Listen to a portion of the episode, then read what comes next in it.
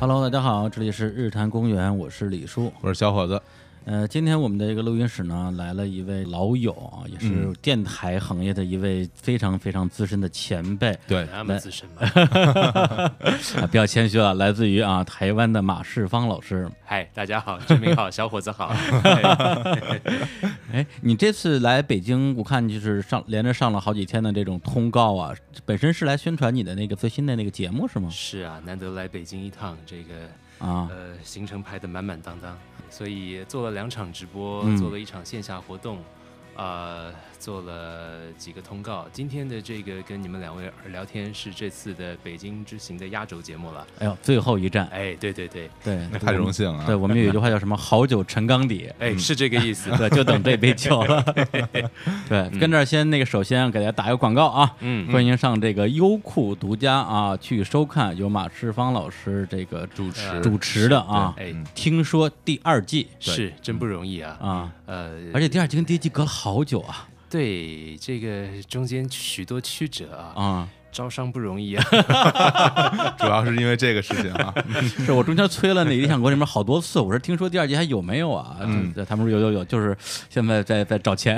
大环境不容易，不过总是还还是总算还是做出来了、啊，真的真的所以呃，今年四月开始第二季上架，嗯那第二季跟第一季的规划不大一样，嗯。第一季主要谈的是台湾流行音乐，。对对，那么第二季就希望把眼光跟时间的范围都更放大一些，嗯。就不只是谈台湾了啊，对对谈到整个包括中文世界的流行音乐，包括西方世界的音乐，嗯，然后这个主题式的题目也做了几个，对对。嗯，所以是不太一样的尝试了。哎。对，包括你在主题设定上跟第一季也会有一些区别，嗯比如说你这次做这个现场音乐，对，木吉他、电吉他，是，对，对，因为就是我作为一个一个观众或者听众啊，看的时候会有一种就是替这个这个主持人着急的感觉，就是说，因为比就比如说你讲这个这个电吉他。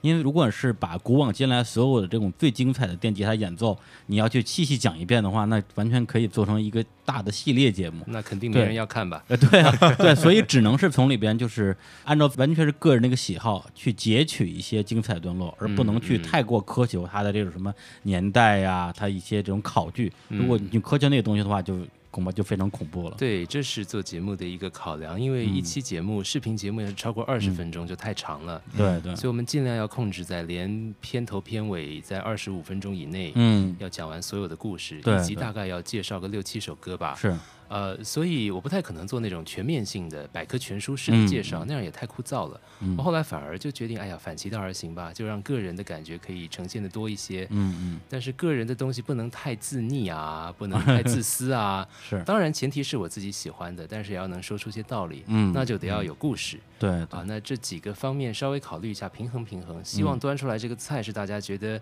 呃味道新鲜，但是又好吃的。也不知道做的好不好啦，就请大家多指教喽。哎然后今天这个请马芳老师过来呢，就是我也是之前啊稍微给自己啊出了一个难题，说啊，竟然难得请到这么一位前辈过来啊，怎么能随便放过他？说的我像老干部，对，不能随便放过他，那我们就定一个大的选题吧。嗯结果这个大选题就把我自己给，定太大了。对对对对，难倒了。因为我我今我我想跟他聊，就是大概一一开始一个想法是说聊聊在不同的年代年轻人在听什么歌，嗯然后这一下就跨了八零九零零零一零四个年代，嗯，对，就歌声飘过四十年。嗯然后我准备功课的时候就完全疯掉了。就是我得在这这个直播间跟你们搅和到七月才能走。差不多是这个意思。是，对，因为就是从呃大陆这边来说的话，因为大家真正有流现代流行音乐这个概念，就是从一九差不多八零年代开始，因为在那之前是文化大革命嘛，嗯，对，所以呢，我们就把八零年代作为整个的一个这些节目的思路的一个开端。嗯。但是，但是台湾的流行音乐其实中间没有那么严重的一个断代的情况。对，正好也想在节目开头，呃，请教一下马芳老师，就是说，呃，所谓的这种中文流行音乐的嗯。一个大概的脉络，比如说是从一九二几年上海那边，后来是怎么样一路传承下来的？这要看流行音乐四个字怎么定义了嗯啊。嗯我们假如把它定义放的最宽最宽，就是这种庶民的歌谣的话，那当然民歌民谣就源远流长了，嗯上上溯到诗经的时代都可以。但是讲到近现代这种比较像是流行音乐的概念，我嗯想大概在唱片工业发生的年代吧，嗯呃，爱迪生发明留声机呢是一八七零年代的事情嘛。对西方开始有流行乐唱片，大概是十九世纪末。嗯嗯大概二十世纪初的时候，中国留学生放羊到东洋去留学，嗯从日本那儿有带回来一些西洋的流行乐的歌谱，填上了他们本来是从日文版学回来的，像嗯李叔同填词的《送别》，对，本来是一个他从日本那儿听到的一首歌，叫《旅愁》。那么《旅愁》这个曲子呢，最早是美国十九世纪中期的一个曲子，嗯他把它填上了长亭外古道边啊，大概就是那时候我们开始接触到这种比较西洋式的曲式，对而且在当时的音乐课，就是音乐教育开始加入这种比较像是通俗音乐的元素。嗯真要追溯起来，大概是十二十世纪初期，嗯，大概是光绪末年吧，这差不多宣宣统年间的事情。嗯不过呃，当然跟唱片工业结合，真正进入比较有规模的时代，大概是一九二零年代到一九三零年代，嗯当然是从上海那边开始的。对，嗯那那个时候的台湾是日本的殖民地，是但是台湾最早的流行歌的唱片大概是一九三零年代开始的。那那时候的台湾的歌手是到日本去录音，那时候还不叫哥伦比亚，叫古伦美亚唱片公司。哦，那个年头是有的。那呃，在大陆这边，上海大概是最早的，所以呃，像周璇啊、白光啊，嗯大概就是二三零年代的时候开始。那个大概就跟电影工业的发达是有很大的关系，相结合的呃很多的当时的流行歌曲很红的，都是跟电影是搭配在一块儿的。嗯像《何日君再来》是电影《三星半月》的主题曲。对，那么后来就打仗啦，呃，抗战爆发啦，嗯上海沦陷啦。那么电影工业、电影工业跟唱片工业当然就会受到很大的影响。对，呃，之后就是国共内战啦，然后整个的唱片工业也不可能像解放前用那样的方式继续嘛，所以音乐人要是留在祖国继续建设祖国的呢，那有另外的发展。是，那么有一些人选择要到香港，有的人选择到了台湾，他们就各自在台湾跟香港有发展出不一样的音乐脉络。对，到了香港的这一波呢，就变成了香港电影工业跟唱片工业蛮重要的基础。比。如说像姚敏，哎，对对对，嗯。那么有一些到了台湾啊，台湾像群星会这个节目，它嗯。的整个的脉络其实是跟上海时代曲有那么些若有若无的呼应的。嗯，呃，所以大概我所理解的，嗯很粗糙的说，对，大概是这样的一个过程啊。嗯那就像刚刚志明讲的嘛，呃，大概八十年代之前，呃，文革是一九七六年结束的嘛，对，那么在那之前，大概只能听敌台听到一些 海外的流行歌曲，嗯呃，那么呃这个刘文正、邓丽君、凤飞飞，大概七十年代末期比较大规模的被听见在大陆啊，嗯对，呃，大概不过大概要发挥比较广大的影响力，得等到八十年代。80年代对，不过这个今天这个节目，我就也很想听听小伙子嗯跟志明兄多告诉我一些 在在大陆啊。呃，到底开天辟地的那个时刻嗯是从什么时候开始算的？呃，有的人会觉得是第一次听到邓丽君的《小城故事》，嗯有的人会觉得是第一次听到原来大陆的歌手可以用不同于革命歌曲的方法唱个不一样的歌儿是，啊，那个都是不一样的启蒙时刻。嗯所以今天也许我们可以有一些交流。对，这就就好像你刚才那节目里边讲那个有一个双吉他的演奏的一种形式啊。哎对，今天呢，这个我也斗胆啊，跟马峰老师对谈一下。别这么客气。行，那我来打鼓啊，对，然后呢，我觉得因为台湾流行音乐本身是比大陆这边要早走好几步的，包括呃，就是民歌运动，也是应该是在七零年代。嗯，对，所以我想说，那今天的这个呃不同年代的音乐推荐，那就由马峰老师先开始吧。嗯对，因为之前你这个也跟我大概拟定了一个这个歌单三啊，里面包括了一九八二年的罗大佑的《光阴的故事》啊，收录于《知乎者也》专辑。嗯，那要不然我们就从大佑开始，我们今天的这个音乐之旅。可以可嗯以。罗大佑也蛮有意思的，因为对大陆的老文青来说，他是绝对的启蒙者他他就是神呐、啊。那就是罗大佑之前跟罗大佑之后嗯是很不一样的，他等于是踢开了一扇门嘛。对台湾的老文青来说也差不多，但是相对应的那个历史情境是很不一样的。因为在罗大佑之前，台湾已经有了很热闹的唱片工业，我们对流行乐的理解也已经有了蛮蛮蛮清楚的概念。什么是流行歌？我们可以期待听到哪些东西？台湾已经有很多很红的歌星，有非常热闹的唱片市场。校园民歌的时代也已经差不多到了尾声，所以罗大佑的出现呢，他等于是替当时正在蓄势待发、要走向下一个阶段不一样的唱片工业要去打出一片新的声音。但他当然自己不会有这样的自觉，他就是一个创作歌手。对，滚石唱片公司当时把他给签下来发片，也不会有这样的预言的能耐，也不知道他会怎么样。嗯，可是现在回头看，罗大佑在台湾的出现，他是第一个把摇滚乐这个形式，呃，做的这么淋漓尽致。啊，因为之前当然也有很多人去做摇滚的元素，侯德健也玩过校园民歌的东西，之前刘文正也玩过，高凌风有非常厉害的摇滚编曲，但是摇滚在罗大佑之前比较像是一种音乐形式的挪用，是。那么在精神面的结合，尤其是在演唱方式上面的这种完全不一样的。嗓子的表现方式，罗大佑确实是划时代的，因为他的嗓子是完全不可能用以前的美学标准去看的。对，是。而且除了音乐结构之外，还有他的人文表达，我觉得也是划时代的一个人物。对，罗大佑厉害的地方是这样，我觉得现在回头去想，我们。在听这些早年的启蒙式的作品的时候，我们聊崔健、聊罗大佑，嗯，聊侯德健，呃，常常不小心变成在做歌词分析，但是 但是但是他们的歌当年是被听见的，而不是被看见的，嗯，那那个音乐的部分非常重要，嗯，那么罗大佑最厉害的是他永远旋律先行，他是一个作曲人，是。他先成立作曲人的身份，然后再把歌词放进去，那么他自己作词自己作曲的时候呢，他可以找到最好的词曲搭配的方式，嗯，然后罗大佑他。他去开发出一种中文流行音乐历史上没有人用这样的方式去写歌词的口气、语法，嗯，跟文字的质地，它是一种更近于白话的质地，但是却有诗的气质。嗯，比如说，比如说《光阴的故事》，嗯，它的那个语言是非常流畅的，但是那个呃意象是非常诗意的。对对。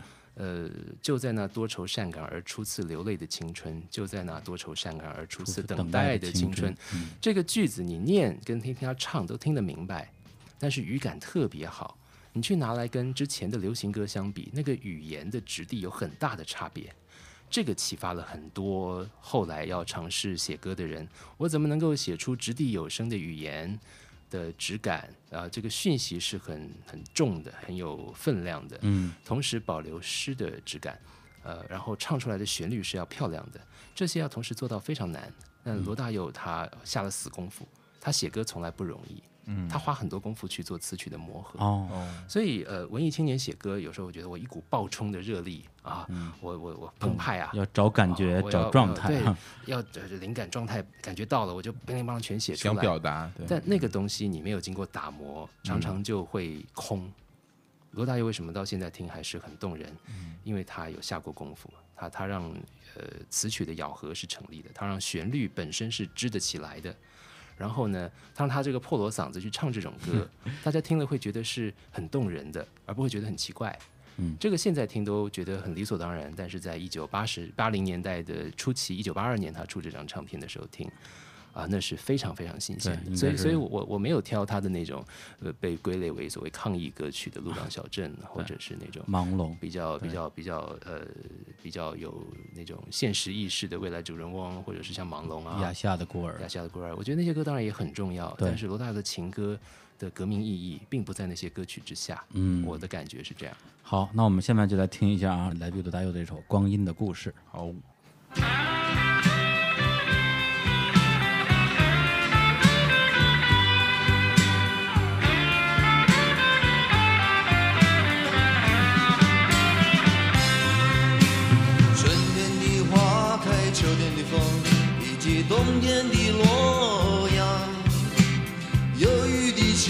春，年少的我曾经无知地这么想。风车在四季轮回的歌里，它天天地流转。风花雪月的诗句里，我在年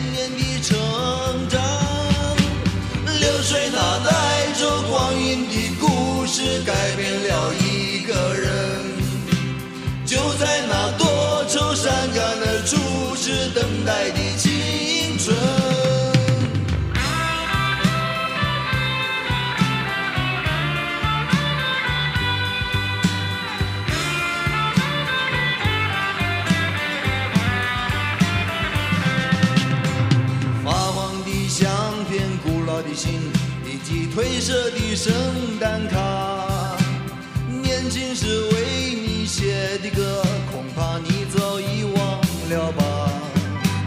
过去的誓言就像那课本里缤纷的书签，刻画着多少美丽的诗，可是终究是一阵烟。流水它带走光阴的故事，改变了。在那多愁善感的初次流泪的青春。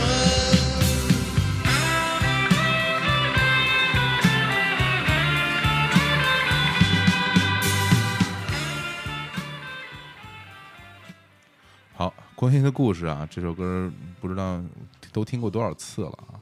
但我觉得今天在这个录节目之前，嗯我就一直有一个期待，就是因为我一直看那个马芳老师的这个《听说》这个节目，嗯然后包括这个第二季第一期，我特别有感触，讲的是何日君再来这首歌的一些哦故事。是对，其实，在看这个节目之前，我对我自己来说就是一首很普通的情歌而已，因为嗯我也没有经历过那些时代。但是看完之后就感觉啊，一首歌背后居然有这么多的故事和创作的背景，嗯嗯，所以也刚像刚刚这首歌也是讲的那些故事，我之前其实也不知道，但是我这歌听了好多好多遍，对对。对对对，所以我觉得就是在这期节目里，我觉得我就就是作为一个听众吧，好好来听一听背后的一些故事，我其实特别期待。对嗯对，而且我觉得这也是他这个作品厉害的地方，在于说你知道他的时代背景，对，嗯你会听出更多的意味。但你是不知道的话，它就是一首优质的这种情歌。对对对啊，你现在想想，不觉得蛮有意思吗？这么个嗯破锣嗓子，扁着嗓子唱这么抒情的歌，我们居然嗯听得觉得挺动人的啊，以前是不可能的事情。我记得我上高中的时候，呃，那时候刚开始听罗大佑，跟我高中一个同班同学聊起嗯罗大佑，嗯他说。得《光阴的故事》这首歌啊，我跟你说，它是一首黄色歌曲。哦，我为为什么，呢？他我妈跟我说，我爸就是因为听了这首歌，嗯就跟我妈离婚了。哦，离婚 对，了。就因为这首歌。哦，对，那时候我就说，哦，就这首歌这么大的威力啊，为什么这首歌可以让他们离婚呢？可能听了这首歌之后，就对世界充满了更多的想象跟热爱吧。我想哎想到了自己多愁善感的对对，青春。这都只是借口。对，刚才介绍完这首这个《光阴的故事》之后啊，那个要不然我也来讲一讲，就是同样一个年代啊，中国大陆的歌曲。哦对，有点像打扑克啊，对，就是你出一张牌，我出一张牌啊。嗯嗯对，结果本来我想说你出罗大佑，我出崔健，嗯，但是我刚刚一看看我的歌单儿啊，结果我出来的不是崔健，是李谷一。啊，李谷一，啊对，因为其实从年代来追溯的话，李谷一他在中国大陆的流行音乐史上的这个时间要更早得多，嗯嗯嗯因为实际上，呃，所谓的现代流行音乐的这开端的话，就是刚刚我提到的文化大革命结束，因为文化大革命是一九七六年十月份结束的嘛，嗯。叫粉碎四人帮，然后一九七七年恢复高考。之前是大多那高考都已经被取消掉了，对。然后七八年的的五月份的时候，有篇文章在《光明日报》上刊登出来，叫做“实践是检验真理的唯一标准”。非常要紧啊！马峰老师应该知道这个东西，知道的，知道的。对，引发了全民的真理标准大讨论。对然后在七八年年底十二月的十一届三中全会，坚决批判了两个凡是的错误方针，制定了改革开放，也就是对内改革、对外开放的政策。嗯，这个时候其实是让所有的这种文化的声音是真正的所谓的百花齐放。是让大家敢于发出不同的声音。然后呢，在一九七九年的时候，就是之前那种那种就是呃万马齐喑只有八个硬板戏的时代，其实已经过去了，也有一些这个新的流行音乐的创作出来，包括比如说祝酒歌啊。但是现在大家比较公认为，就是李谷一的一首歌叫做《相恋》，是第一首流行歌曲。对，为什么？因为这首歌它。本身它在整个的编配上用了很多的架子鼓啊、电吉他呀、这种电声乐器之外，它还在整个歌曲的这节奏上用了这个所谓的探戈的节奏和气声的唱法，就不同于传统的那种美声唱法。嗯，在而这首歌在那个时候在当时的这个就是中国这边引发了极大的争议。嗯，对这首歌，它当时的播出时间啊也也非常的有意思，就是正好是一九七九年十二月三十一号，哦，对，就是跨入八十年代的前戏，对前戏晚上八点多，中央电视台播了一个在新闻联播之后播了一个电一个电视片儿叫《三峡传说》，嗯。它是《三峡传说》的一个主题曲。哦，对我还一直以为它是晚会上对，不是，它是这个啊主题曲，而且它后来又变成了一个广播电台的一个每周一歌歌，因为那时候电视台哦，对对对，因为那时候电视不普及嘛，大家嗯听这个广播，然后这首歌一下就特别火，嗯。同时也引发了巨大的争议，因为那个时候文革期间嘛，大家听到的声乐作品都是那种有四大关键词啊，嗯。高快响应，哎，比如说什么大刀向鬼子的头上砍去啊，团结就是力量啊，嗯。都符合这个标准。哎。结果这个港台的音乐一过来之后，就是低慢弱软，啊。正好是对应的。这个东西给人感觉说，你这个同时你就唱很多情情爱爱的东西，跟那革命意识啊相去甚远。是。这个时候就有很多的词儿就来了啊，比如说这个情操低下啊，哎，这个亡国之音啊，是靡靡之音，呃，对，黄色歌曲啊。黄色，歌曲又又成黄色歌曲了。对，其实是啊。一开始是都把这些声音扣到了邓丽君的头上，就是刚才就是马世芳老师之前讲的那个《何日君再来》。对，然后李谷一在那个时候就因为这首歌被称为大陆邓丽君，这评价好高啊。然后这首歌当时也被也被这种呃相当于半封杀状态的好几年时间。就是有些老干部还是觉得世风日下，不可长啊。啊，对，嗯而且因为那个时候其实整个的这个中国的这个政治格局还处于一个过渡期，是对，等于说这个左倾右倾的思想都会有，嗯在一个交锋的阶段，有点像那种海洋里的冷流跟暖流是交汇的一个一个时代。大家都在去尝试，不知道谁能够走得更对一些，呃对相互交锋的状态。是，所以就是当时的这个呃李谷一，还有他这个当时的这个作曲人啊，叫这个张丕基，两个人也是接受了很多的批判啊，一定要解释一下啊苦。头啊，不过就唱了个歌嘛，嗯对啊，解释一下这歌为什么为什么这么写啊？为什么这么唱？后来呢，某一次会议会议结束之后啊，著名的词作家叫乔羽跟那个、啊，跟那个张丕基说说这首歌的争论其实就是在文艺阵线凡是派和改革派的争论，它其实是这个时代的一个很很大的一个缩影。嗯，那个时候这是天大地大的事情。是，嗯来我们来听一下这首来自于李谷一老师的《相恋》啊。哦，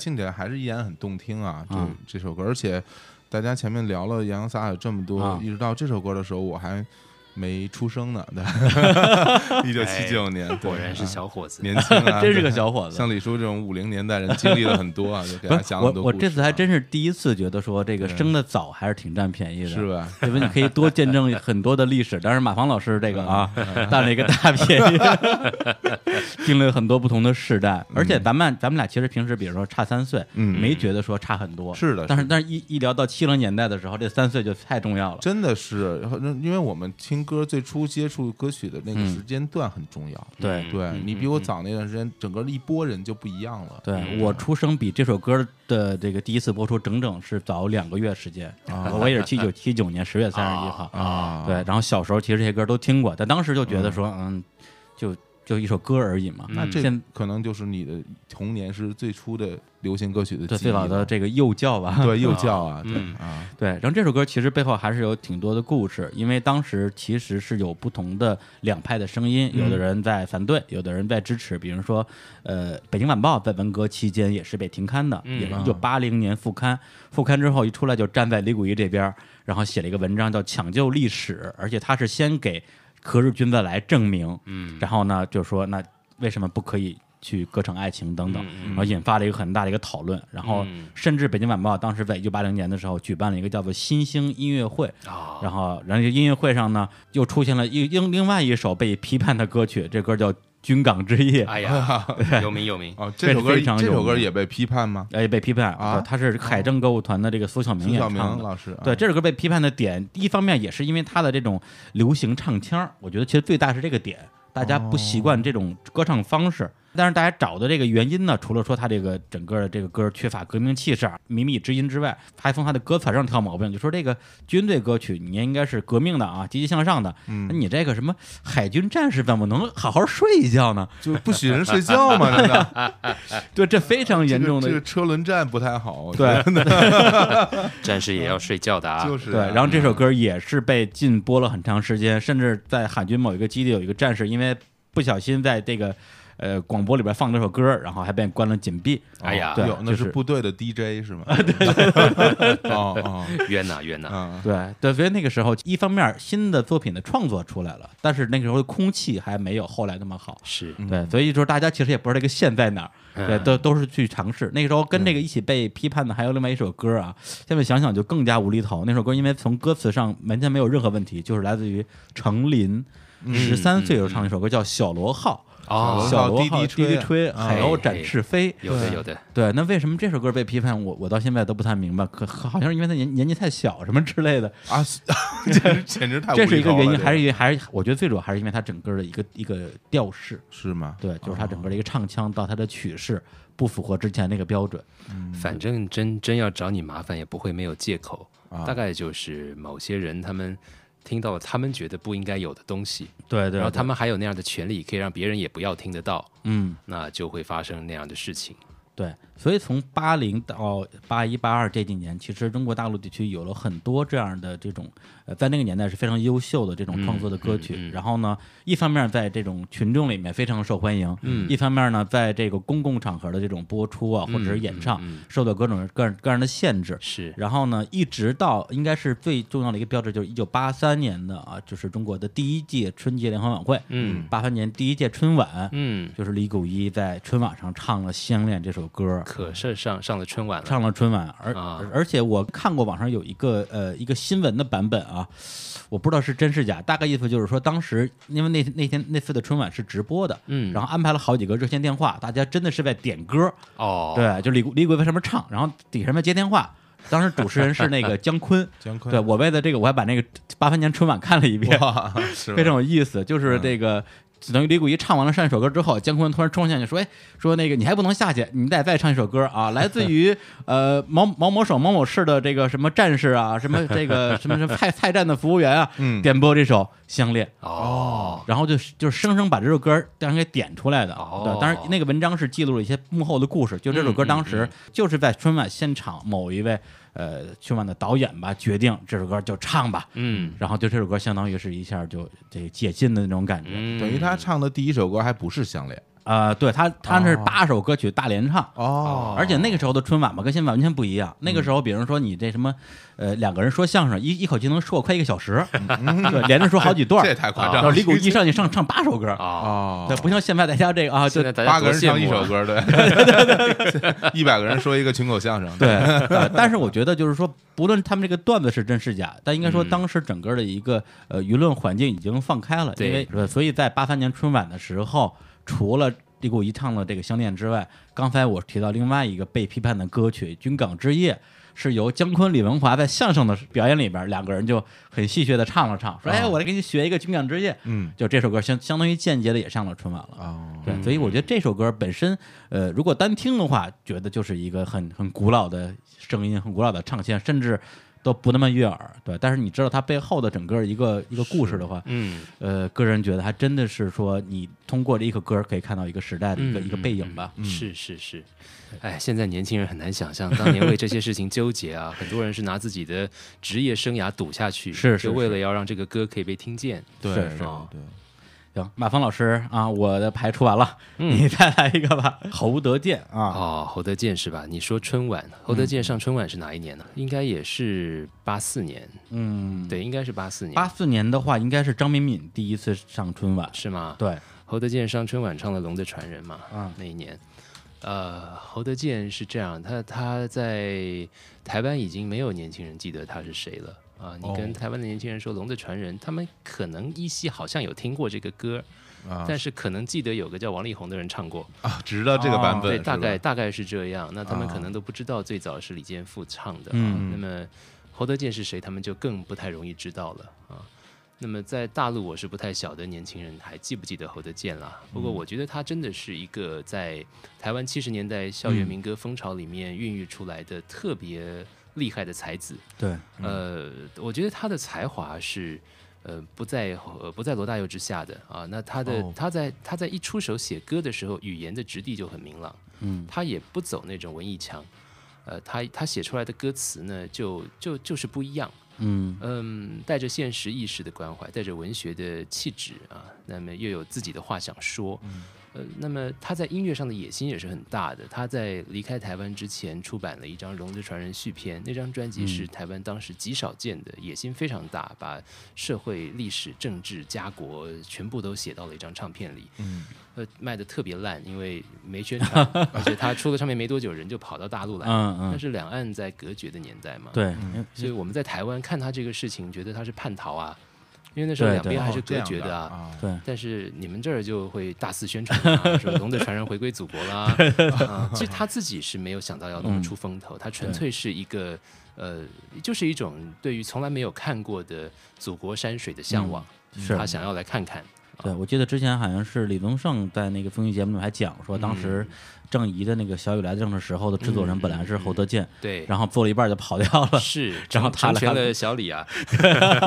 对，对啊，那侯德健在台湾留下来的几首作品，现在听还是非常厉害。嗯包括像他呃替李泰祥老师的一个作一个作品填词，叫《你是我所有的回忆》，哦那个齐豫演唱的那首歌好的不得了，一个字都动不了。我也很喜欢他替李健富写的《归去来兮》。嗯李健富的《归去来兮》是一九八零年的时候在《龙的传人》那张专辑里面发行的，哦呃所以李健富八零年就唱过。那个时候侯德健也才二十出头吧，嗯。怎么写出这么少年老成的歌啊？但是他又过了几年，他在大陆，他游历了好多地方，嗯，然后对于这种两岸阻隔，嗯然后那种历史的悲剧啊，还有这种呃，不管是呃从国共内战以来的这种辛酸的历史也好，或者他作为一个个人的生命史嗯。这种颠沛的历程也好，对，他有很多的感触，他就把《归去来兮》这首歌的词又做了改写。哦，啊，所以他后来发行的个人专辑里面的这个版本的《归去来兮》是更厉害的。嗯嗯那我是听了特别震动，因为我我们当年在台湾呢，侯德健这个名字也被禁了，哦，就基本上电台电视都不会再放他的歌了，哦这样子啊，因为他就变啊成了一个叛逃的人嘛。对对，那呃，当然再后再到后来，台湾也解解除戒严啦，环境开放啦，也不是什么禁忌了。但是老实讲，我们在台湾大部分的老百姓就不太喜欢提到他的名字。哦，这是为什么呢？因为他离开嗯台湾的时候，老婆孩子都不要了，哦，然后也没有跟任何人说等。于从个人私德方面，大家会有一些诟病那。当然也包括说你去投靠对面，大家会有这样的联想，对啊对哦就不会对他特别的客气，嗯所以就也就就不太不太想再讲他这些事情啊。嗯可是呃，到很多年之后，我回头听侯德健在大陆发行的作品，嗯嗯，他的个人专辑，他他有一些是在香港录的，有一些是在大陆录的。呃，我也了解到，哦，原来当年他在大陆的听众根本还不知道什么是流行音乐的时代，对不认识什么是摇滚的时代，他就真的把专业级别的团队跟录音的手法跟制作的手艺带到这里来，让大家见证一个从这样的土地做出来的声音、写出来的歌可以是这个样子。这个绝对是呃，比起这个《相恋》或者《军港之夜》的那样的作品，又要再往前跃进了大大大大的一步。啊，是我相信对当时的青年来说也是很巨大的启蒙。嗯呃，不过这个名字侯德健这个名字就是在呃曲折的历史过程之中啊，他老是在在不对的时机做不他觉得对，但是别人觉得 不对的事情啊，他在总是在别人觉得你不该说话的时候说太多话，嗯所以若有若无的就就被遗忘或者被被消失。是那他自己也他自己也为这个事情付出了很多很多的代价。是他他他这些年一直有很严重的焦虑症。哦，嗯严重起来是没法出门的啊。但是呢，我觉得他也是在寻找跟自己的生命历程可以和平共处的方式吧。对，那我现在在听他二十多岁时候写的《归去来兮》，他第二版已经有一种繁华落尽的苍凉感，嗯但那时候他其实也才大概不到三十吧。哦，那很年轻，好像也就是为他大半生可能要发生的事情预先写下了一个主题曲的感觉。发这首歌的时候大概是哪一年呢？呃，他的第二版的《归去来兮》应该是他跟陈琳合作的那段时间，嗯，大概是八四八五年，八四八五年，应该是八四八五年。哎，滚石后来是呃，三滚石三十周年的时候，在鸟巢演唱会，嗯侯德健好像出来了，有有有，他是的。跟他跟李健复合唱了《金龙的传人》我记所以他出来的时候，大家都惊了，说哇，居然可以看到他出来就唱歌。我我你在现场我我我我在现场，我在鸟巢，把我把我吓坏了。侯德侯德健出来，我没有，我其实真的，我当时没有想过他还能回到大陆来，在公开场合进行演唱。嗯。我没我没想过这个。嗯有一种归去来兮的感觉啊。来，那我们就来听一下啊，他这个就是重新填词之后的第二个版本的《归去来兮》。估计是八四年左右的作品。归去来兮，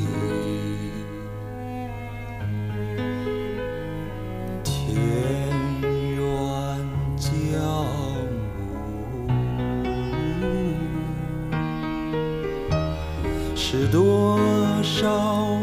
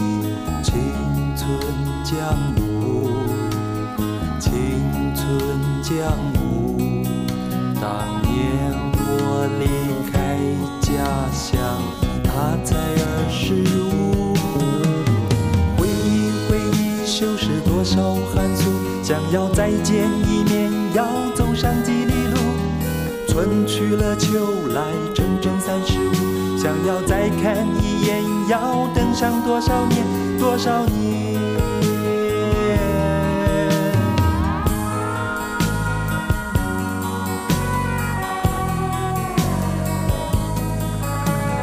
归去来兮，老友我记得那个之前听马芳老师的节目说，他好像是写的第一首歌是那个《捉泥鳅》，对，当时我还蛮震惊的，我说这个是后来作品都不太一样，完全不一样。嗯。对，而且那首歌当年在台湾审查还被打枪，啊，因为他啊最早写啊、小毛的哥哥带我去捉泥鳅，啊结果台湾的这个新闻局审查委员说你毛这个字不能乱用啊，什么小毛，你是包藏祸心呐、哎，只好改成小牛的哥哥，小毛和姑啊，就那时候其实两岸的这个环境还是有点像的，大家都不容易。都不容易，都不容易。嗯，对，刚刚我查了一下，他上春晚唱那个《龙的传人》是一九八八年的时候，呃那么晚了吗？对，已经是八八年的已经八八年的时候八八年的春晚。哦，好，对，但他来大陆比这个其实要早得多。嗯对。对，呃，本来我刚才要介绍的这个第二首歌啊，就是刚刚提到这个崔健，但是因为哦调到侯德健了，那我就插个队，行，来讲一下这个跟侯德健老师有很多渊源的一位大陆的女歌手，叫程琳。是是是，对，就刚刚我说那个小罗号的演唱者对，他是一个童星，对对他十几岁就出道，然后当嗯。时也是好像也是在这个海政歌舞团，然后后来呢，呃，在机缘巧合之下吧，对，遇到了从台湾逃到大陆的何乐健老师，嗯。然，后两个人就有了有长达几年的合作吧。是是是，包括何乐健他那张这个新鞋子旧鞋子里边有很多歌都对是程琳唱的，对。而程琳一张非常非常专重要的专辑叫做《新歌一九八七》，是，这张专辑的制作人就是侯德健。嗯而且他这张专辑里边有一首，就是在那个时候应该是跟崔健的《一无所有》一起引发了所谓的西北风风潮的嗯一首歌，叫《信天游》。嗯，对，呃，这首歌的这个作曲是谢成强，一个广东的音乐人，然后作词呢就是侯德健跟刘志文两个人。是，呃，你们要帮我科普解说一下，啊一个广东人写的歌为什么会变成西北风的代表作？就是啊，就分析西北风整个一个音乐风格的一个来源，包括新长征路上摇滚，就是一无所有的一个诞生。呃，如果从时代去究其缘由的话，那其实是从改革开放开始、啊，一个刚大大家刚开始都很兴奋，觉得说啊可以直言不讳的对嗯。表示自己对这种物质啊、对财富的追求，是。对，但是。在这个过程之中，大家也难免会碰到一些迷失，因为那个时候相对来讲是一个相对比较混乱的时期，很多的商业法则还没有建立起来，是，所以当大家面临这种迷失的时候，一些开始反省自身的音乐出来了，包括像《一无所有》，包括像《新长征路上的摇滚》嗯里边他会讲到说，就崔健去分析这个事儿嘛，就是长征是有根据地的，有目标的。但是我们这代人呢，没有目标，也没有根据地，就不知道该往哪儿去。嗯它实际上是代表那一代人的迷茫。嗯。然后呢，这个西北风这个风潮其实是正好反过来，就是就是因为大家在这种商业化，在这种所谓改革开放过程之中有这种迷失，所以大家想，哎呀，还是家乡好啊，嗯，对吧？它实际上是、哦。对，是用这种方式来代表对现代这种快速变化的社会的一种内心的抗争。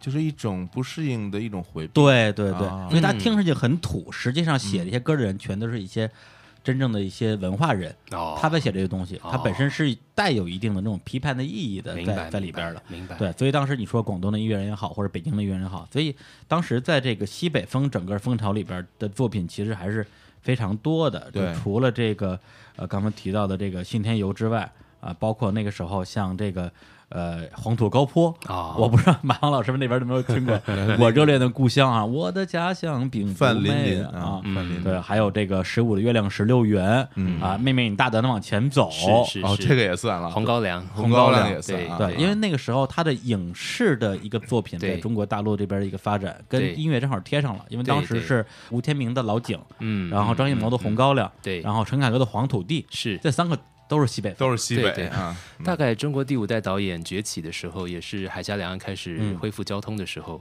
对。啊、也是台湾的后解严时代啊，对对对。八七年解除戒严嘛。嗯，那你说这西北风，当然红高粱我们那儿有看，嗯。哦。然后呃，我们真要说比较熟的歌手，可能是腾格尔。啊，啊，腾格尔，对，哦。腾格尔那时候在台湾还蛮火的，大概是八十年代末九十年代初的时候那，他那个时候是以个人身份，还是和还是以那个乐队身份？个人的身份，个人个人身对对份哦对，我记得他还有来，我记得他还有在台北中正纪念堂广场上有有 有有演过，真的，哇，就是户外的很多人的，嗯，那时候大家是很很很震撼，因为台湾没有人会唱这种的。有没有？那蒙古族很少，估计对啊对对对，这我还蛮意外，因为腾格尔在大陆里边并没有特别红过。但在台湾曾经有火过，哦，有的有的，对，反正在西北风，他这个年代就是八七到八八这两年时间嘛，嗯然后很快的就熄灭掉了。当时代表歌手除了程琳之外，还有范琳琳啊、胡越等等这些胡。越就对上黄土高坡的这位歌手，对对对，所以就是关于程琳跟侯德健的这个合作的部分，我不知道马芳老师知不知道更多的这个细节？这中中间八卦甚多，我也不太清楚。两两方各执一词，而且已经这么多年了，好像也不太愿意多谈。啊，不过再怎么样，我觉得不管怎么样，还好他们俩当年相遇，并且留下这些精彩的歌，对而且也直接改变了中国流行音乐的历史。这么、嗯这么说应该不夸张啊。对对对对，包括陈琳翻唱那首《酒干倘卖无》，在在嗯在大陆那是火的不得了啊！嗯我相信那都是一种听觉的启蒙跟震撼。嗯那信天游作为西北风的开创之作，这个你们要比我熟悉了啊对所以今天让我来再听听看。嗯然后刚听你们说这么多，哎，应该会有点不一样的感觉。来，那我们来嗯听一下这个来自于程琳的《信天游》。好，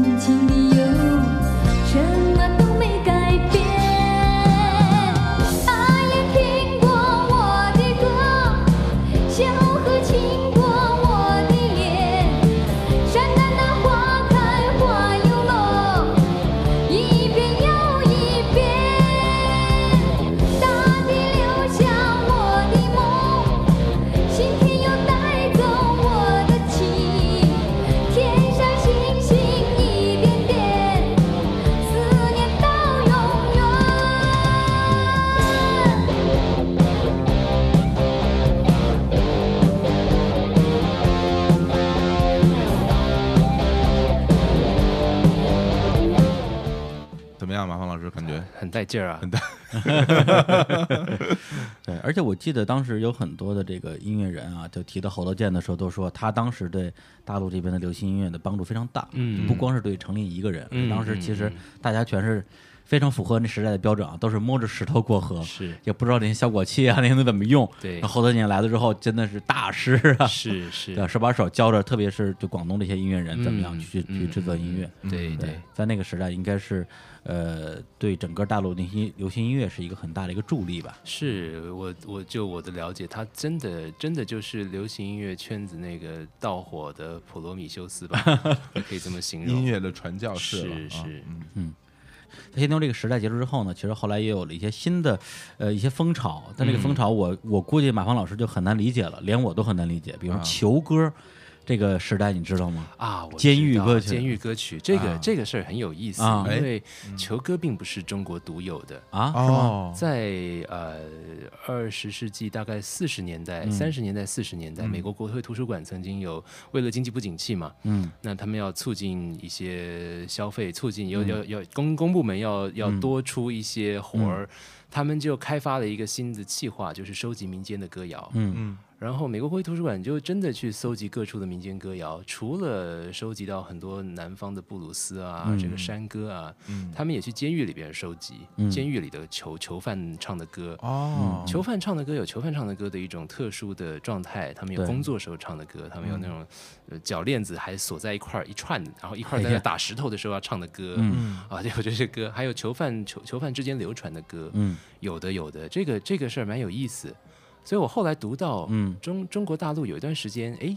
这个流氓歌曲啊，或者对球对歌啊，对对或者严打的时代啊，对对对有一些这种这种材料，但是变成了录音作品的数量并不多。嗯呃，这个就是我很感兴趣的领域，但是并不熟悉。刚好你啊提到，我很想嗯多了解一下。呃，这个部分的话，因为都是我们也是很小的时候，就突然就是在跟西北风紧挨着，嗯。突然之间，因为当时有一个演员叫迟志强嘛，嗯。然后呢，因为是流氓罪吧，对这个罪现在都没有了，当年叫流流氓罪罪啊，现在被取消了的一个罪行。对我，我以前看到流氓罪都以为是混黑道、混黑帮、好勇斗狠、杀人放火的，结果不不不。是，不原来都是分化犯。呃，对对对对，就很多是其实耍流氓啊，很多时候都不是哦非法同居一类的啊，对对对，哦然后跳个舞好像也不行，就是搞腐化，对对对对，什么贴面舞会、黑灯舞会之类的。这这也不可以啊。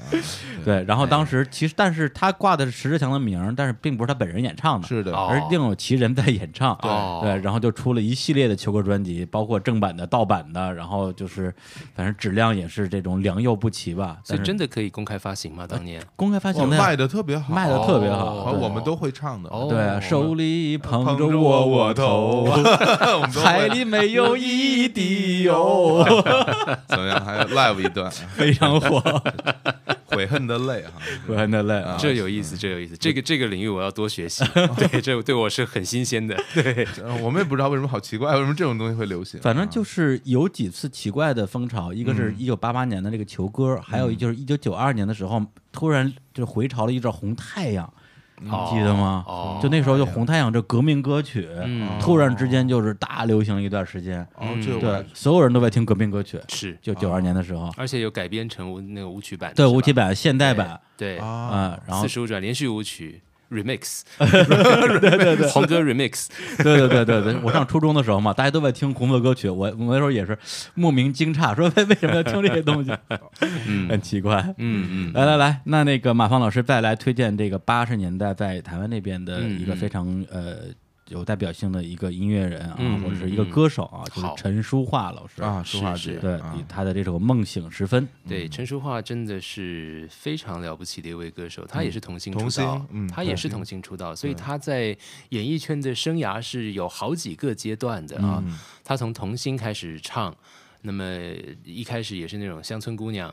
到后来呢，就染上一些校园民歌气质，对就变成带着一点小清新路线的流行歌手。嗯但再之后呢，他就在李宗盛的介入之下，嗯整个从气化导向的角度打造成的都会女子情歌的代言人。哎对对，在这之后，就是他可能整个演唱人生最辉煌的一段时间，从八十年代末到九十年代。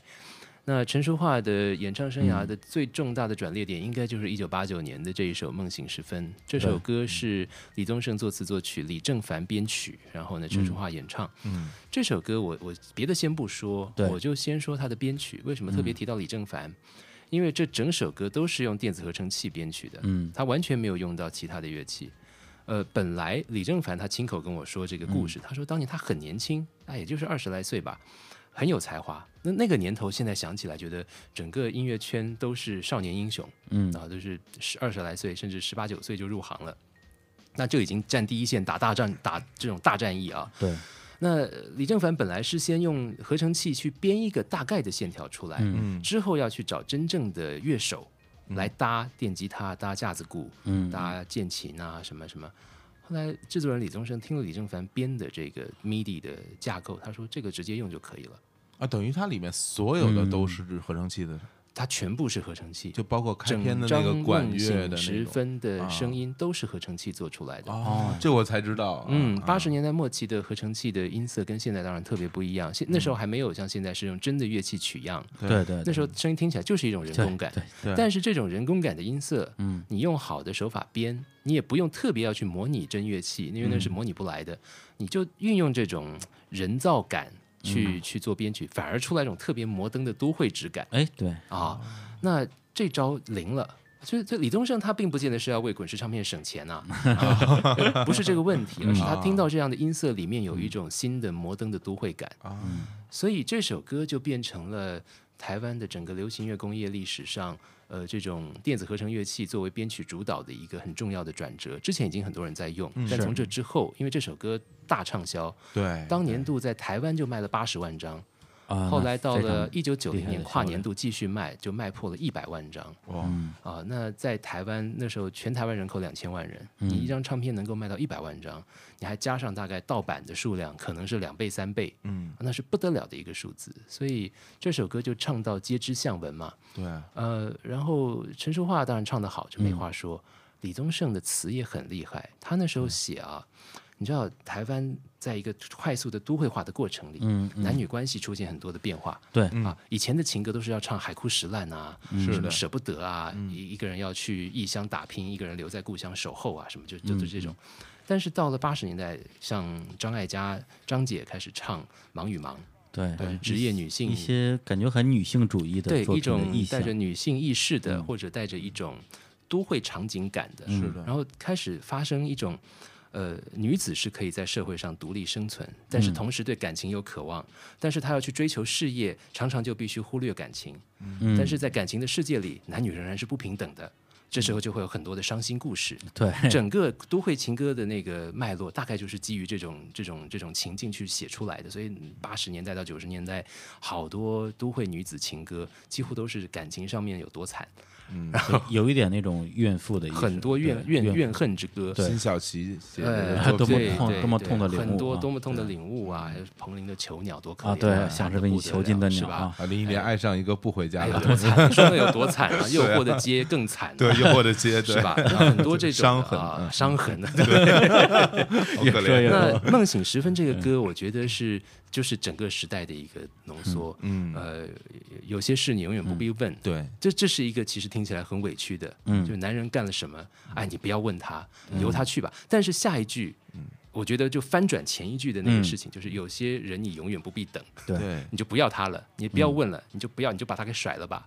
啊，然后李宗盛写词，他擅长在大白话里面去嵌入非日常语言啊，所以这首歌他会需要，哎，你说，呃，你感到万分沮丧，嗯，甚至开始怀疑人生，嗯。这个不是我们平常说话的语言，哦，我们谁说话会说万分沮丧啊？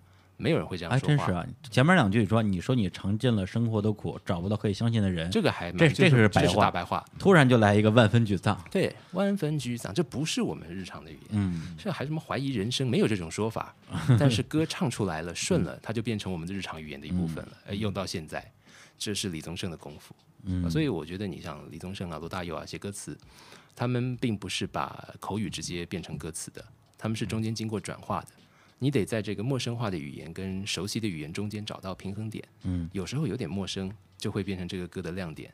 但是你全部大白话就太稀汤，全部很陌生就变曲高和寡。嗯，那厉害的词曲作者懂得在这中间找到平衡，我觉得这也是他们的功夫。好，那我们来听一下这首来自于陈淑桦的《梦醒时分》。好，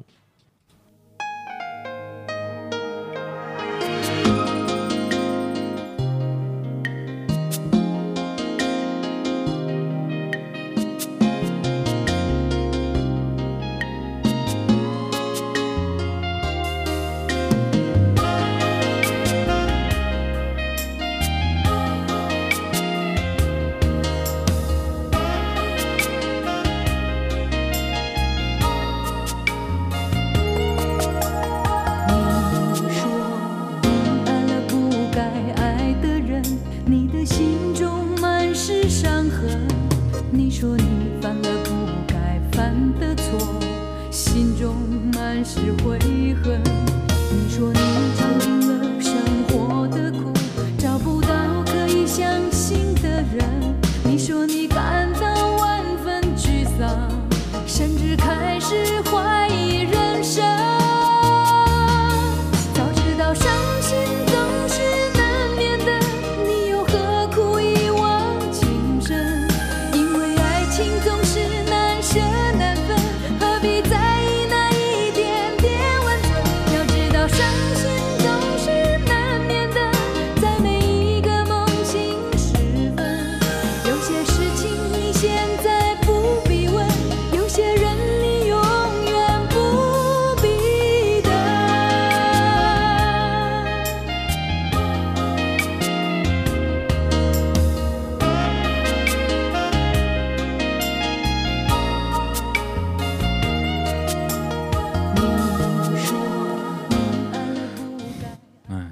老师应该是在一九九八年的时候出了一张专辑叫《失乐园》，嗯然后那之后就相当于就这个暂别歌坛了。是，那时候好像是他整个人就是身体啊各方面也不是特别好，主要是他母亲过世了。对对，对他的影响比较大。对，现在好像在台湾也比较深居简出，大家也不太能见到他了。对对，我们只能希望他身心安顿。嗯要不要出来再唱歌，就看他吧。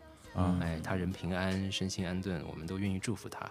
是。其实淑华姐是我应该算是最喜欢的台湾的女歌手。哎，因为这个有个故事，因为我嗯。我其实真正第一次接触到港台的流行音乐，嗯，就是因为滚石唱片的四个人陈志化、李宗盛、赵传和周华健嗯到大陆来，在北京、上海办了是四次演四场演出还是两场演出？哪一年？一九九九二年，一九九应二年该办了好几场，不止两场嗯。啊，对办好这后来呢，这个演出的现场的录音就录成了专辑，对。在在马芳老师发了磁带是吗？，对，在在马芳老师正好在那个听说的这个节目里提到了提到然后我听事儿吗？对对对，然后我听到我特别兴奋，因为 我就是从这张专辑里边才知道这四个人。叫做大家乐，对。大家乐，大家乐大家乐对。对，听着像一种赌博的一个什么东西。他就是在呼应当时那个啊。社会上有这样的事情，就把这个意思拿来做一个小小的扭转。啊，对，然后从那里面我知道了舒华姐，然后知道了周华健。嗯其实到现在也是，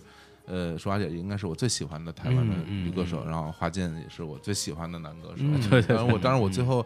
因为我自己也有一做了一些音乐的事情，嗯也是因为最初我们和我的搭档能走到一起，都是因为我们两个人都喜欢周华健的缘故，才觉得哎，我们是不是也要尝试着做做音乐试试看？嗯，嗯对，因为他有一个乐队叫叫青年小伙子，对。然后他是小伙子，嗯 还有一个人叫青年，对然后对，然后我差不多就是在两千年的时候看他们的一个官网官网，嗯。两个人的个人资料，就是那个这艺人主页，你知道吗？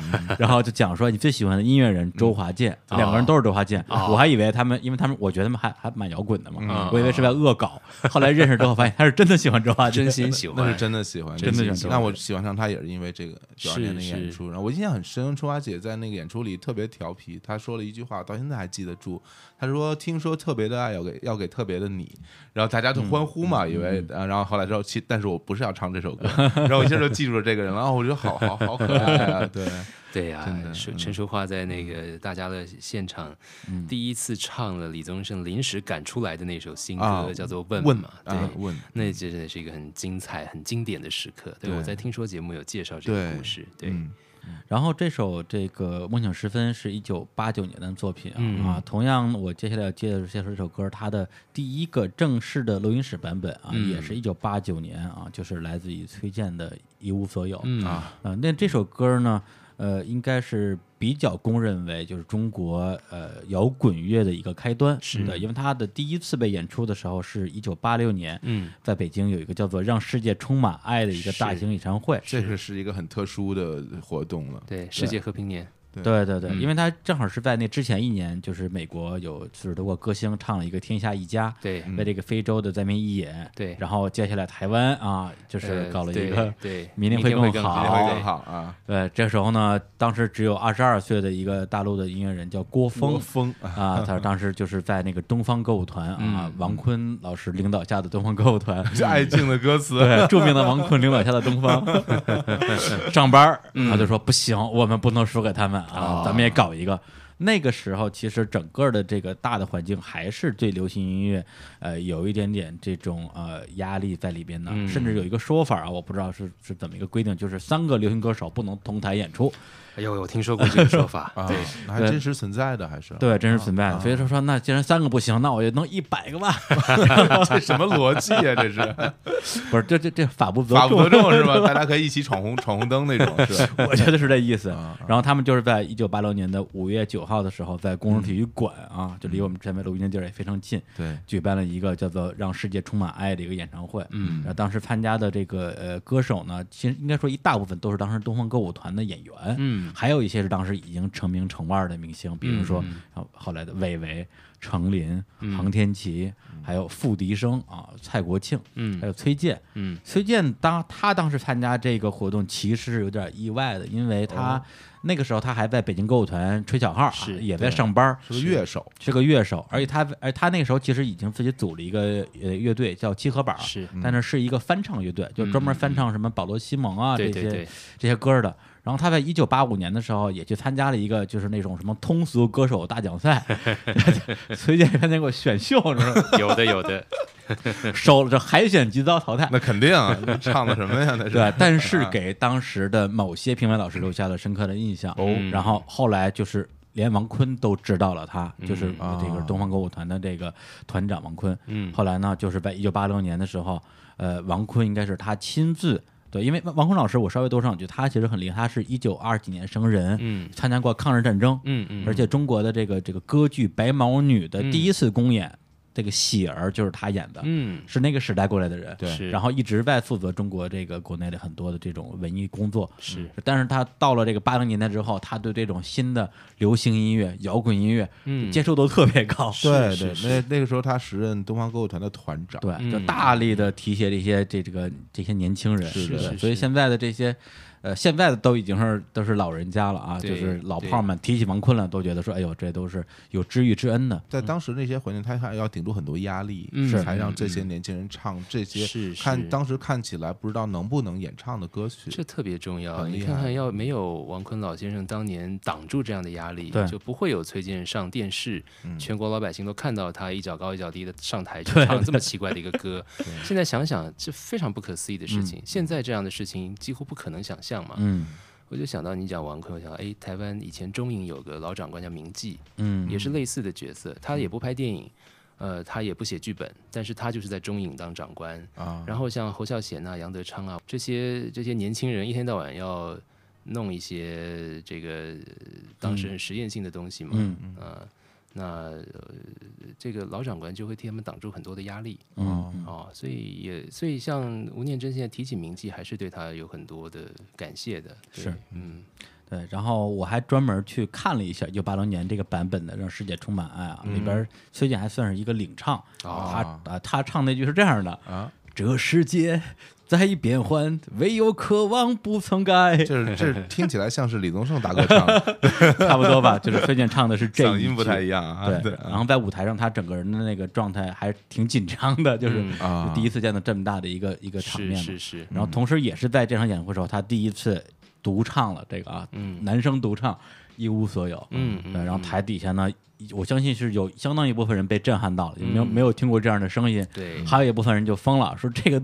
什么牛鬼蛇神都出来了的感觉。对对对，对，然后就也有人去跟王坤说说怎么搞的，这种人都能出来。王坤说我觉得挺好啊，我觉得这歌能能打动我呀。嗯嗯对，那我们现在就来听一下这个呃，就是崔健的这一首《一无所有》，但是我没有找到一九八六年那个版本，嗯所以我们听到的是一九八九年的，收录在他第一张专辑，当时大陆版就叫《新长征路上摇滚》，然后他的港台版叫《一无所有》，嗯，里边这首歌就是《一无所有》。经典中的经典。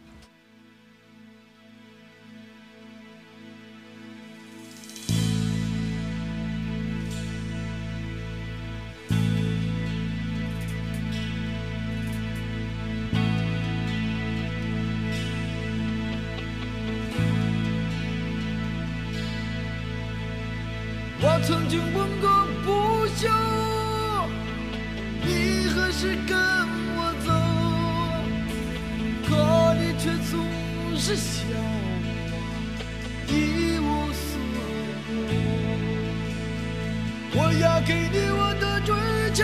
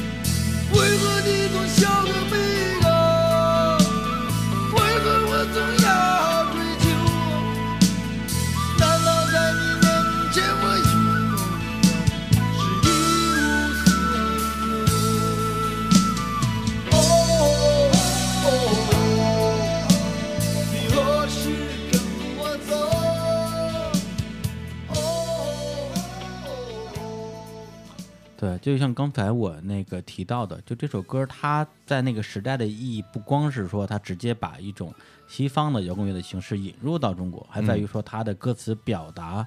因为在之前的流行音乐的这种歌词里边，其实是很少有这种自省类的作品的。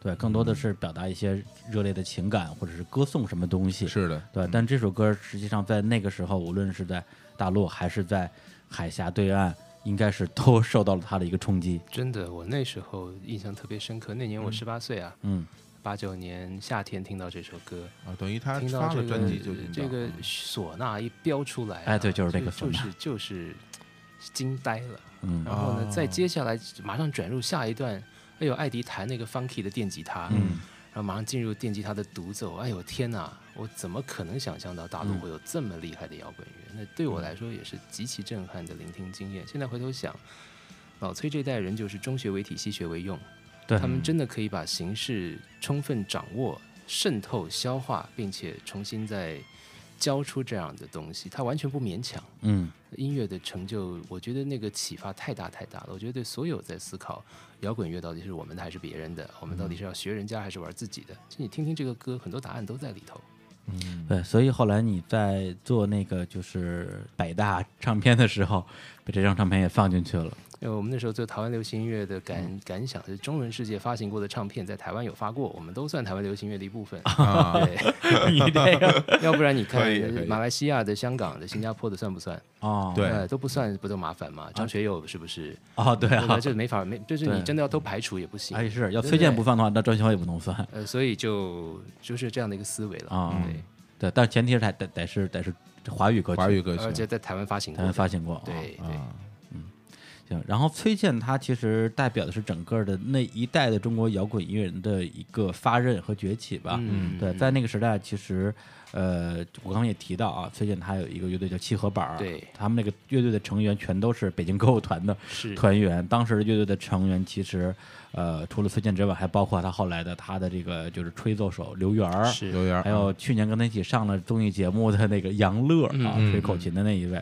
然后他们的队长叫文博，我非常幸运在大概零五年的时候看到过一次七合板乐队的重组的演出。哇，这么厉害，他们七个人全回来了，然后哇而且崔健没有唱歌，因为他当时就不是主唱。他本来就不是主唱。对这是在什么场合啊？在当时就是因为有一个北京音乐台有一个节目主持人叫陆林涛，他写了本书叫做《呐喊为了曾经的中国摇滚》，有的有的有然后的。传了那么一场演出，七合板重组、不倒翁重组，哦，对，还有当年的就是就是这个，比如说丁武担任主唱的黑豹重组，哦 类似于哎呦，这太早了，类似于这样的组合，太厉害了。在现场玩起来。对，而且刚才也提到，就是除了七合板之外，就是同年成立的，这两个都是一九八四年成立的。嗯不倒翁乐队，当时乐队成员包括主唱，其实说出来大家都觉得还蛮搞笑的，就是这个孙国庆。孙国庆对，孙国庆，因为他后来他并不是以一个摇滚歌手的身份，嗯更多的是一个呃光头流行歌手。然后后来又进军了主持界，主持界，对但当时他乐队的给他做绿叶的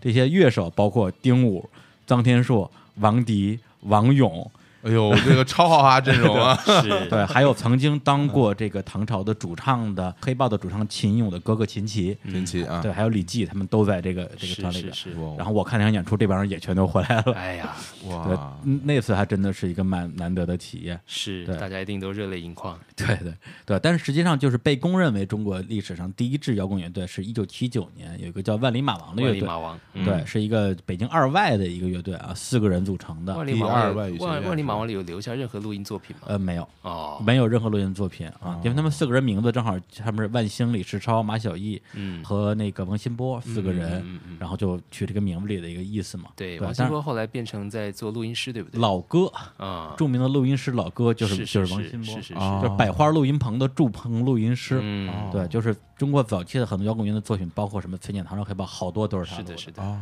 对，实际上他相当于是自己没有在做音乐之后，还是在这个行业里边。到到，而且我前段时间好像在一个微信群里还看到他，哦。他现在还在还在帮大家录一些作品。是。当时就所有人一说老哥，这群里就炸掉了，说哎呦，就是那种。呃力争站好，对对对对。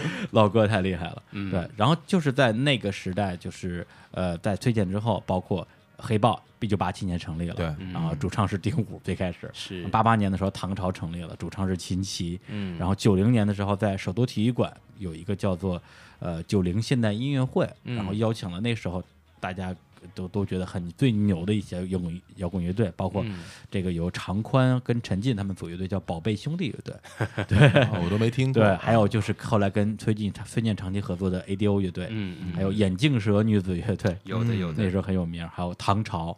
还有一九八九，当时就是张天硕他们来组的乐队，对，还有呼吸乐队，当时的主唱是魏华，也是北京电台的一个 DJ 啊，一个一个姑娘，然后她的乐手是什么这个高旗啊、高旗曹军啊，对，嗯。这些人。对，据说是黑豹当时没有机会参加这个演出，在台下看，然后恨的就、哦、牙都痒痒，说 我一定要站上这个舞台。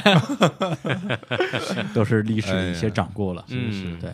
所以刚才其实讲的就是说，呃，就是回到我们这次节目的一个主题，就是在那个年代的年轻人在听什么歌。嗯对，其实呃，从八十年代开始，这个中国改革开放到后来，呃，流行音乐出来，西北风出来了，包括这个摇滚乐出来了啊。嗯他刚才还少说了一点，就是关于这个翻唱的部分，因为中国大陆在原创作品变得更多之前，有很多专门以翻唱出名的歌手，比如说张强啊，最最近跟新裤子一起又出来了，张强、张行、张蝶啊，号称三张，还有像周峰、吴迪清、陈汝佳这些人，在那个时代也是红的不得了，一张唱片动不动卖几百万张。嗯，对，都是没有版权的翻唱。啊 对，因为因为我记得应该是一九八九年的时候，呃，苏芮的《跟着感觉走》跟提琴的《狼一》第一次作为正版的唱片引进到大陆，嗯嗯。之前全都是盗版和翻唱，因为你听不听不到正版嘛，我就我就听翻唱嘛，嗯嗯，对嗯。对。所以这些人，我觉得整个它是一个众生相嘛，构成了中国大陆八十年代的这样一个音乐行业的一个全貌。嗯。然后对照起那个时候的台湾乐坛，我觉得还是非常的稚嫩的。对，但是呢，也有一些现在想起来都觉得让人热血沸腾的一些音乐的。对，你们光一个崔健就打挂所有人了。哎呀，哎呀，承让承让。好，那那个本来我们是想说把八零九零啊零零一零四个年代啊分成两期节目，结果呢光八零年代就说了一个多小时，是可能这个年代有它的特殊性，可以说的部分也比较多吧。所以我们呢就先呃结束这一期的节目，嗯然后我们呃在下一期节目再继续讲这个九零年代之后的故事。好，好，那么见面最后放了一首歌呢，这首歌正好也可以是一个承上启下的作品。然后这首歌呢名字呢叫做《好大一棵树》。好大一棵树啊，我觉得很多听众可能听到这儿就已经颓了啊，因为这首歌听上去好像也不是很摇滚，也不是很人文啊，但它本身也有很特殊的意义。它本身这首歌的写的时间是一九八九年，它的这个呃作曲是是一个一个日本歌啊，叫松山千春的一个音乐人，然后作词是周友开，他是在一九八九年的四月份在火车上写的这首歌的歌词，嗯。然后在一九九零年的时候的春晚上，被一个歌手叫张小梅第一次演唱，然后那之后就。就无数人翻唱过，那时候可能因为大家可能缺好歌吧，所以那时候就一首歌，无论是刚刚提到的什么信天游啊，嗯还是什么这个红土高坡呀、都有无数个演唱版本。就是说你也来一版，我也来一版，嗯包括好大一棵树的这个比较出名的版本，就除了张小梅之外，包括田震也唱过，嗯那英也唱过。然后那英是一九九二年的春晚上又唱又唱了一遍《好歹一棵树》，就印象特别深。对，成为他的应该是成名曲之一吧。嗯对那我们就来听一下这首来自于那英的《好大一棵树》，来结束这一期的节目。嗯，拜拜拜拜。拜拜。